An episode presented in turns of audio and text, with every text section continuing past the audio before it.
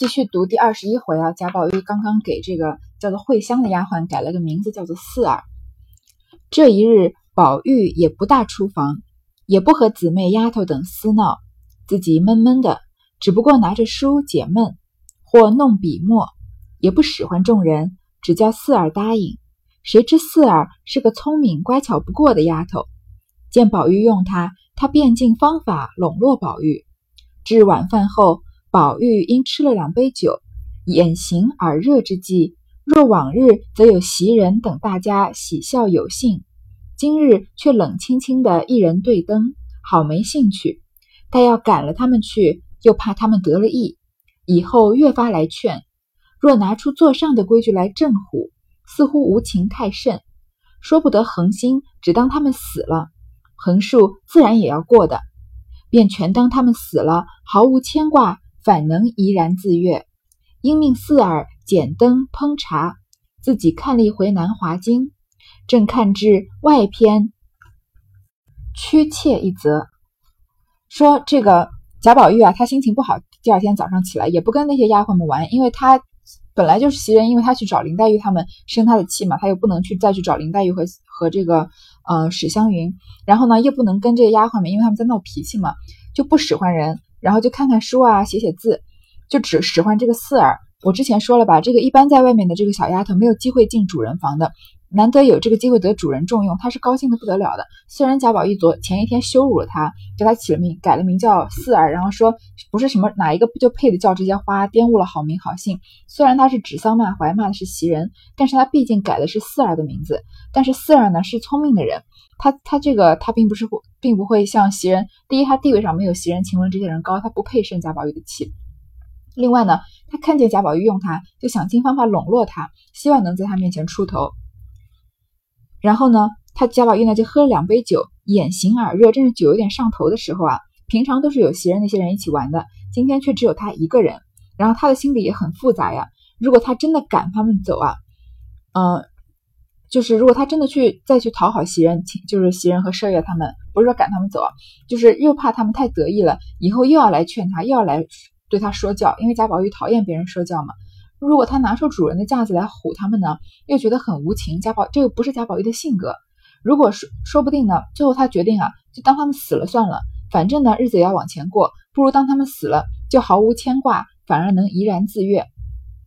这个表面上看起来是一种赌气的行为，说，嗯，有时候我们吵架的时候也会觉也会说，你就当我死了好了，反正我死了你就没有牵挂什么的。其实啊，如果你仔细的往这后面想啊，这里面是有这个道家的思想在的。道家思想是讲究这个无为而治嘛，所以这个时候他就觉得毫无牵挂，反而能怡然自悦。然后呢，自己来看了这个《南华经》，《南华经》本来就是道家的经典著作。《南华经》这本书啊，如果你觉得这个名字不太熟悉，那我说它的另外一个名字，你们肯定就如雷贯耳了，就是庄子。所以这个《南华经》，我们就说道家的代表人物就是老庄嘛。嗯，道道教也道家学说也常常被称为老庄学说。那老子是这个春秋时期就出现的道家的创始人，也是后面常常在神话故事里面出现的太上老君。然后庄子呢，是在秦朝的时候把这个道家思想发扬光大的。好，这里，嗯，贾宝玉跟袭人吵了一架之后啊，突然就顿悟了关于这个道家的思想。嗯，我们自己先停下来说一说这个道家的思想到底是什么。就是，呃，如果平常读过一些其他的书籍，或者是看电视，有时候也会听到这句话：人法地，地法天，天法道，道法自然。这就是道家思想的一个总的领导精神。就是说什么呢？嗯，呃，人受制于地。地受制于天，天受制于规则，就是这个道嘛。那规则受制于什么呢？规则就受制于其本身。所以啊，呃，说我我们我们的每一点思想上、认识上或者科技上的进步呢，我们都以为自己可能看透了这个世界，掌握这个世界，掌握了真理。但是呢，我们受制于这个自身所限。所以时间再往后推移，再往前迈一步的时候，你又发现自己那个时候的思维是固定的，而呃是被当时的时代所受局限的。所以这个道家的思想里面啊。自然就是法，就是规则，嗯，所有东西都是无形的，嗯，规则也是没有形体的，嗯，如果，呃，常常我们听到这个道家讲究这个无为而治啊，如果你觉得，嗯，无为而治是什么都不用做，这个世界自然就会好，那呃，我们的观点可能就会有点不一样。但是，道家本来就有很多派的思想，所以呃，大家之间也是争论不休的，并没有绝对对和错。嗯，我是认为这里所谓的无为而治啊，是说治理国家没有一个一定的规则。道家是非常讲究这个要遵守自然规律，然后也就是所谓的因地制宜，适应这个时代的变化的。所以，如果一个国家嗯，在这个风调雨顺，就是人民自己把自己生活处理得很好的时候，你就确实不太需要这个。严酷的政治手段来去这个呃规范它，但是如果在这个比如说战乱时期啊，那相对而言，这个治理国家的道这个方法也要相对的变化。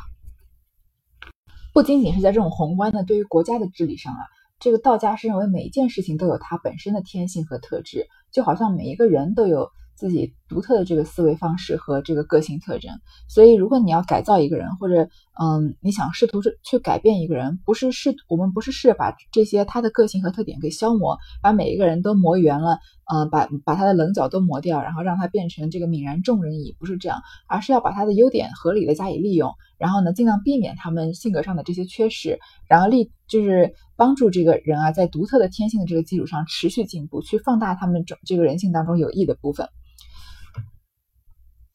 这个这个在是我眼里，这个道家的指导思想就是道法自然，人类嗯的一切的规则都要遵循自然的发展变化。好，贾宝玉这里呢，他在读这个《南华经》，他看到这个外篇嗯这一则的时候呢，他下面这一段啊，就是出自《南华经》《南华经》了，是出自这个外篇屈妾这一则的。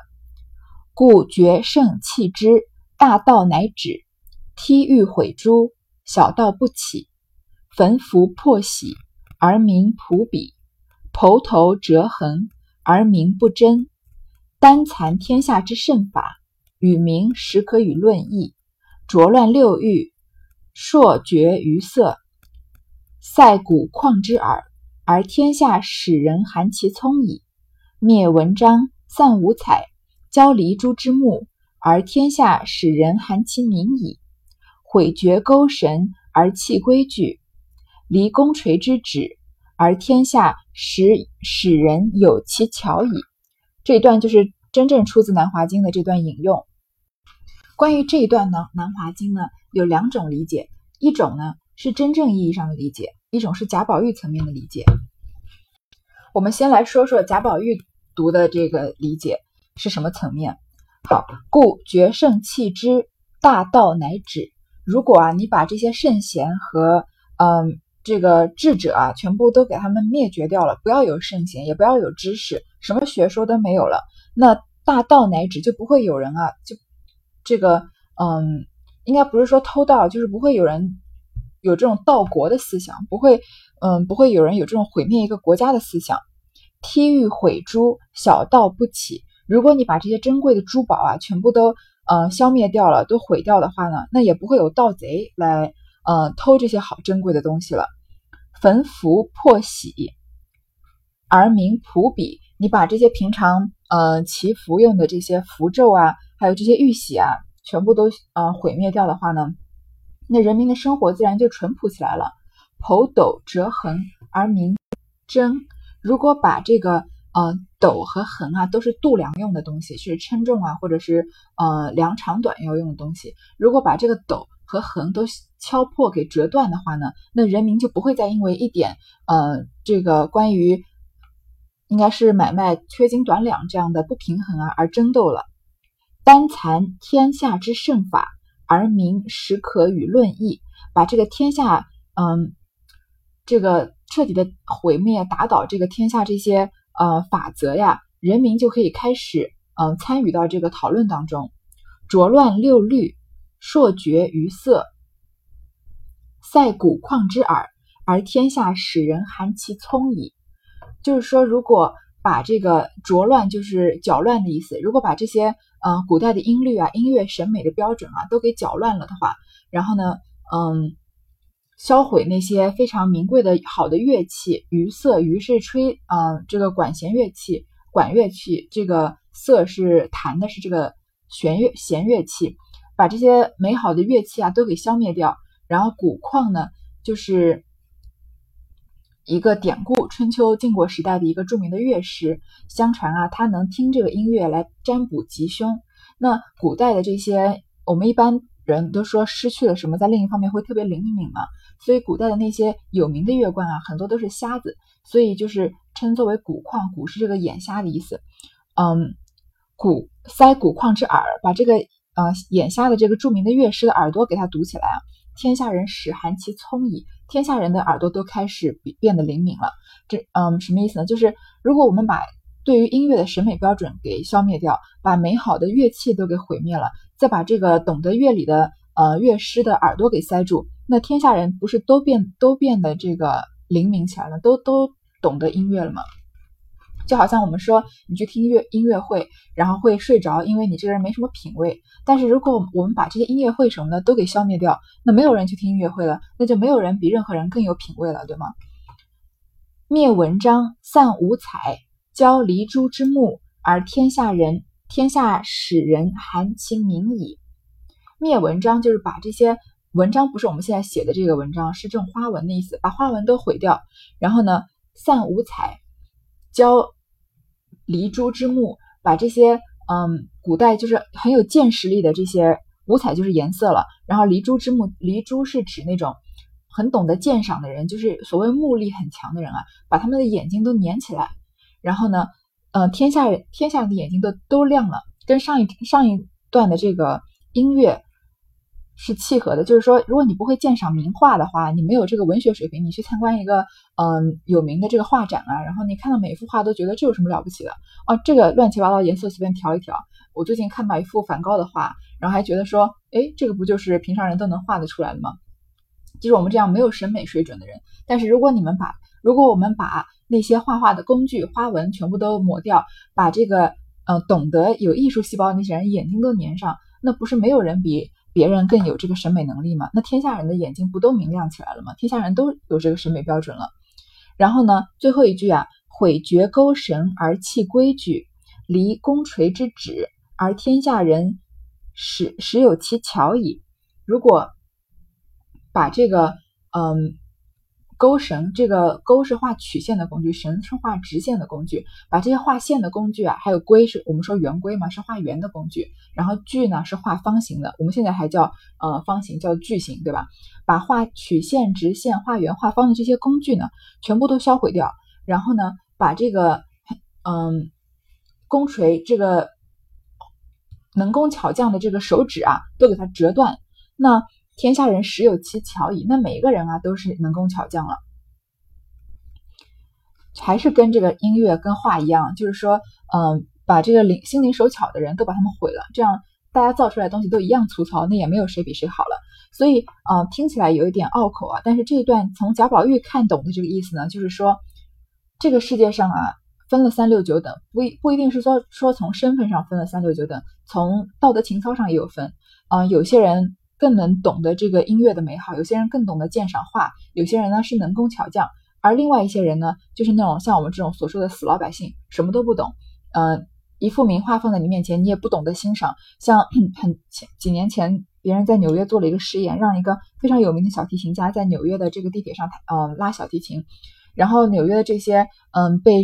因为生活操劳奔波的上班族啊，坐在地铁里面，没有一个人意识到他是一个著名的小提琴家，没有一个人觉得他拉的比别人拉的有，就是普通那些卖艺的人比比那些卖艺的人拉的更好，因为他没有这种鉴赏能力。所以，嗯，贾宝玉的理解呢，就是为什么人要分数要分这种嗯高等的和低等的呢？我们为什么不能把大家变得一视同仁？而一视同仁的这个方法呢，并不是说让那些不行的人，像我们这样的死老百姓去修炼，去向那些高等的人靠拢，并不是这样，而是呢降低标准，把那些高等的人全部都把他们眼睛都粘上，把他们的耳朵都堵上，把这个世界上能做出这个标准之外更精巧的东西的所有的工具都焚烧掉，然后呢让所有人都变成死老百姓，所有人都没有什么鉴赏能力。这样的话呢，大家都这个呃都同都平等了，都一视同仁了，再也不会有争吵，再也不会啊有谁看不起谁了。这是贾宝玉看到《南华经》，他理解的意思。但是我之前说过吧，如果我如果呃有些人觉得这个无为而治是什么都不用做，这个世界就会变好，那就跟我的方法看法不一样。如果嗯，有些人是跟贾宝玉一样的看法呢？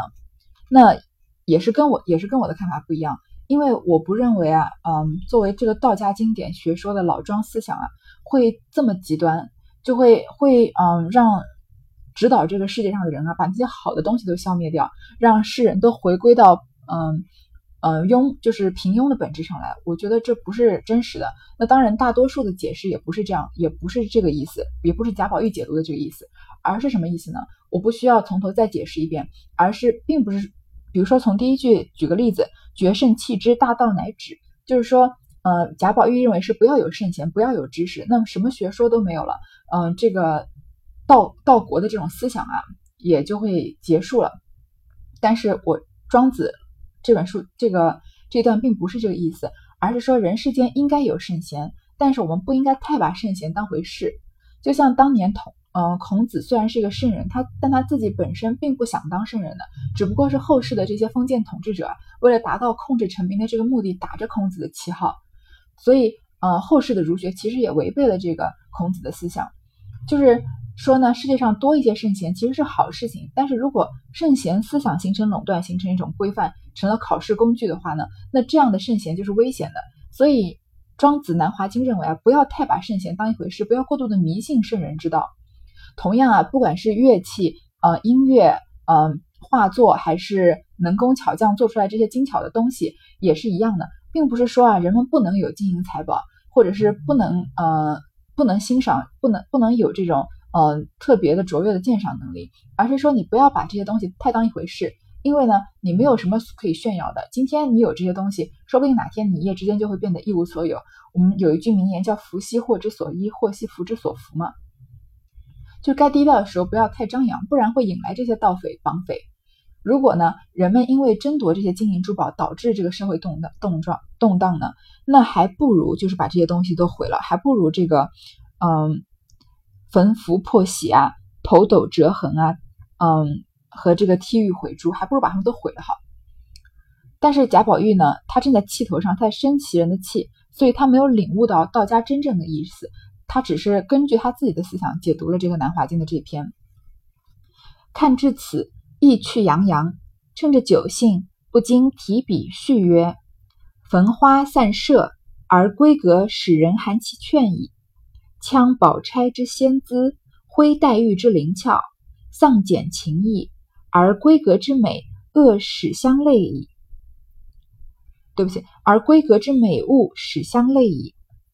丙彼含其劝，则无参商之余矣；伐其仙姿，无恋爱之心矣；挥其灵巧，无才思之情矣。彼钗、玉、花、射者，皆张其罗。而血其碎，所以迷眩缠线天下者也。贾宝玉看到《南华经》啊，就觉得意趣洋洋，觉得自己啊有了一番很大的领悟。所以因为又喝醉了嘛，之前说酒酣耳热的时候，他呢就趁着酒兴啊续写了这个《南华经》。他续的很有意思啊。宝玉写的是什么呢？就完全根据他理解的《南华经》写了续写了这一篇：焚花散射，而闺阁使人含其劝矣。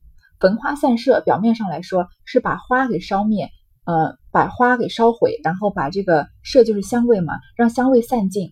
但是，嗯，实际上的意思是什么呀？花袭人是姓花的吧？麝月是有这个麝字的，所以焚花散射呢，也就是把袭人和麝月给毁了。然后呢，闺阁使人含其劝矣。这个，嗯，闺阁里的人啊，大家才才会受教，才知道这个。就是在闺中啊，就不会有人再来劝我了。伐宝钗之仙姿，挥黛玉之灵巧，就是把这个呃薛宝钗的和这个薛宝钗的美啊，和林黛玉的这个灵巧，全部都给它消灭掉，丧简情意，把这个世界上的情谊也毁灭了。那闺阁之美物，使相类矣。那在闺阁之中啊，美好的你所喜欢的、喜爱的，所或者所憎恶的，那都差不多了，因为没有美也没有丑了嘛。彼含其其劝。则无参商之余矣，伐其先资，无恋爱之心矣。其实说起来啊，再加上后面这句“挥其灵窍，无才思之情矣”，都意思都是说呀，你把这些美好的东西都毁灭掉了，那你就对这个世界也没有爱了，也没有嗯希望这个世界改进的地方了。也没有什么才情，也没有这些多愁善感了，因为嗯，所有东西都是普普普通通的嘛。所以钗玉花社，那就是宝钗、黛玉、花袭人和麝月啊，皆张其罗而血其碎，所以迷眩缠陷天下者也。这些美好的事物都是用来迷惑这个世界上的人的。所以这些美好的事物如果不存在的话呢，那我们也就不会有这些烦恼了。这就是贾宝玉读完《南华经》《庄子》之后认为的，嗯，所续写的这样的一篇。嗯，总总而言之，就是他在他喝酒上兴头的时候，又在生袭人的气的时候，觉得呀。我现在之所以生气，是因为有些这些东西都太过于美好了。如果这些美好的东西都没有的话，我也不会生气，也不会，呃，闺阁之中大家也都会和和睦睦的，也不会有争吵了。续毕，置笔就寝，头刚枕，头刚着枕，便安然睡去，一夜竟不知所知，直至天明方醒。翻身看时，只见袭人合衣睡在衾上，宝玉将昨日的事已付与度外，便推他说道。起来，好生睡，看冻着了。贾宝玉写完这些很极端的这个言论之后呢，他就很爽嘛，就是发泄完了，就头刚沾到枕头啊，就睡着了，一夜都没有话。第二天早上起来呢，看到袭人和衣还睡在那儿，袭人还在那儿装生气呢，对吧？贾宝玉已经把昨天的事情都忘了，就推着袭人叫他起来好好睡，别冻着了。原来袭人见他吴小叶和姊妹们厮闹。若直劝他，料不能改，故用柔情以警之。料他不过半日，片刻人复好了。不想宝玉一日夜竟不回转，自己反不得主意，直一夜没好生睡的。今忽见宝玉如此，料他心意回转，便越性不睬他。宝玉见他不应，便伸手替他解衣，刚解开了扣子，被袭人将手推开。又自扣了，宝玉无法，只得拉他的手，笑道：“你到底怎么了？”连问几声，袭人睁眼说道：“我也不怎么。你睡醒了，你自过那边房里去梳洗，再迟了就赶不上。”宝玉道：“我过哪里去？”袭人冷笑道：“你问我，我知道。你爱往哪里去就往哪里去。从今咱们两个丢开手，省得鸡生鹅斗。”叫别人笑，横竖那边逆了过来，这边又有个什么四儿、五儿服侍，我们这起东西可是白玷污了好名好姓的。宝玉笑道：“你今儿还记着呢？”袭人道：“一百年还记着呢，比不得你拿我的话当耳旁风，夜里说了，早起就忘了。”宝玉见他娇嗔满面，情不可禁，便向枕边拿起一根玉簪来，一跌两断。说道：“我再不听你说，就同这个一样。”袭人忙的拾了簪子簪子，说道：“大清早起，这是何苦来？听不听什么要紧，也值得这种样子。”宝玉道：“你哪里知道我心里急？”袭人笑道：“你也知道着急吗？可知我心里怎么样？快起来洗脸去吧。”说着，二人方起来梳洗。这个袭人看到贾宝玉啊，在因为他在说袭人这个生气的原因，在跟这个姐妹们厮闹啊，要劝一直直接劝他呢，他一定不改，因为之前已经劝过他了嘛，所以用柔情以警之，就是故意生气啊，让贾宝玉来警告这个贾宝玉，觉得啊，他可能过半天自己就好了，平常不都是这样的吗？想不到贾宝玉睡了一夜啊，竟然还不来跟他示好，自己反不得主意，他自己心里也慌了呀，所以一晚上都没有好好睡。说到这里啊。倒是要跟这个女性听众们说一说，嗯，我们生在这个时代倒是很幸运，不需要不需要生来天生就给人做奴隶，或者一辈一辈子不要围着不用这个围着一个男人转，嗯，但是希望大家不管是在嗯约会的时候或者结婚以后啊，都不要像袭人，不不要有一天落得袭人这样的下场。虽然袭人的命在丫鬟里面已经算好的了。但是如果你把你自己全身的筹码全部都压在一个男人身上，那你跟他生气的时候都没有底气。你就算像袭人这样想跟他假生气哄哄他，但是心里看到他不来劝呢，心里又没底又心虚了，自己又不知道怎么办了。嗯，所以我之前看了一个报道，是忘了是说哪一个女的，反正是采访一个女演员的时候，她说啊，她有一笔基金，就是专门用来啊，在是呃。他说叫做 “fuck you” 基金，就是说起来比较比较难听，就是呃爱干不干的这种，说的好听也是爱干不干的这种基金，就是他存了这样的一笔钱，不管是在老板啊、男友还是任何人面前，他想到自己存了这笔钱，他有这个底气，在他受不了的时候就说爱干不干，然后就走了，就因为他是银行还有那个存款嘛。虽然这只是一笔钱啊，但是嗯，作为一个女人是，不管是作为男人还是女人，就是需要有这种资本。嗯，你如果把自自己的所有东西都压在一个人身上，的或者都压在感情这一件事情上面，那你就自己一点资本就没有了，你就再也没有这个拍桌说爱干不干要走的这种底气了。就像袭人现在这个样子。但是呢，幸好宝玉今天早上来哄他了，所以他就知道呀，宝玉一定心回意转。两个人呢又这个嗯来回了几句话之后呀。就袭人就就等于原谅他了，因为贾宝玉是看到袭人啊，嗯，最后用的这个杀手锏呢，他用玉簪把他摔在地上，跌成两段，说我再不听你说，就同这个一样，就是粉身碎骨的意思。那袭人哪能经得住宝玉这样子说呢？就说听不听有什么要紧？他其实袭人从来没有把自己放在跟贾宝玉平等的位置，那个时候你不能强求丫鬟跟觉得这个男女平等，或者是我我爱你并不代表我比你低一等。所以袭人本来就觉得你听不听我这话，其实并没有什么要紧的，何必要这样子呢？他本来气的呢，也不是贾宝玉跟这个呃林黛玉、史湘云好，或者要吃他们的胭脂之类的，他气的是，嗯，他一直是对贾宝玉有这个占有欲，一直是由他来服侍贾宝玉的。结果贾宝玉，嗯，在那边梳洗好了，就突然之间他觉得自己不重要了，他自己的地位就受到了挑战了，对吧？宝玉往上房去后，谁知黛玉走来。见宝玉不在房中，因翻弄案上书看，可巧翻出昨儿的《庄子》来，看至所序之处，不觉又气又笑，不禁也提笔续书一绝云：“无端弄笔是何人？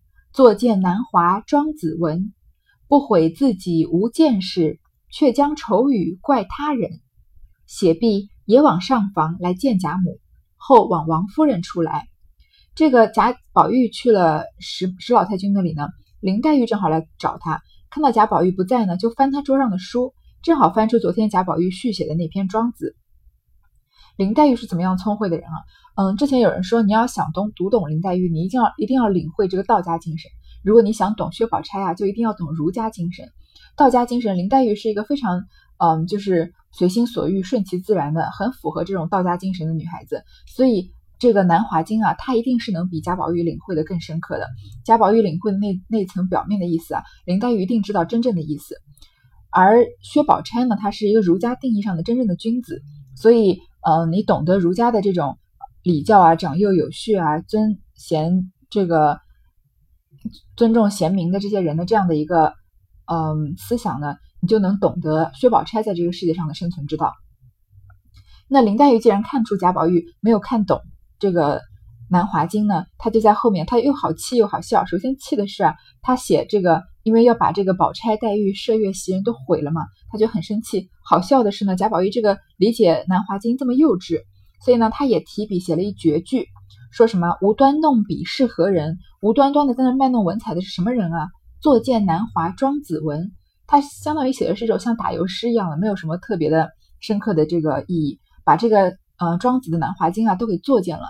不悔自己无见识，却将丑语怪他人。不说自己没有见识，不懂《南华经》啊，还怪自己写的自己这个东西写的不好，是别人的意思，是别人的错过。就好像就是他说要把这些美好的东西毁了吗？写毕呢，他也上房见贾母，往王夫人出来。这里呢，嗯，二十一回的前半段啊，嫌袭人娇嗔郑宝玉这一段就结束了。接下来呢，就是俏平儿软语救贾琏了。好，我们下一回再读。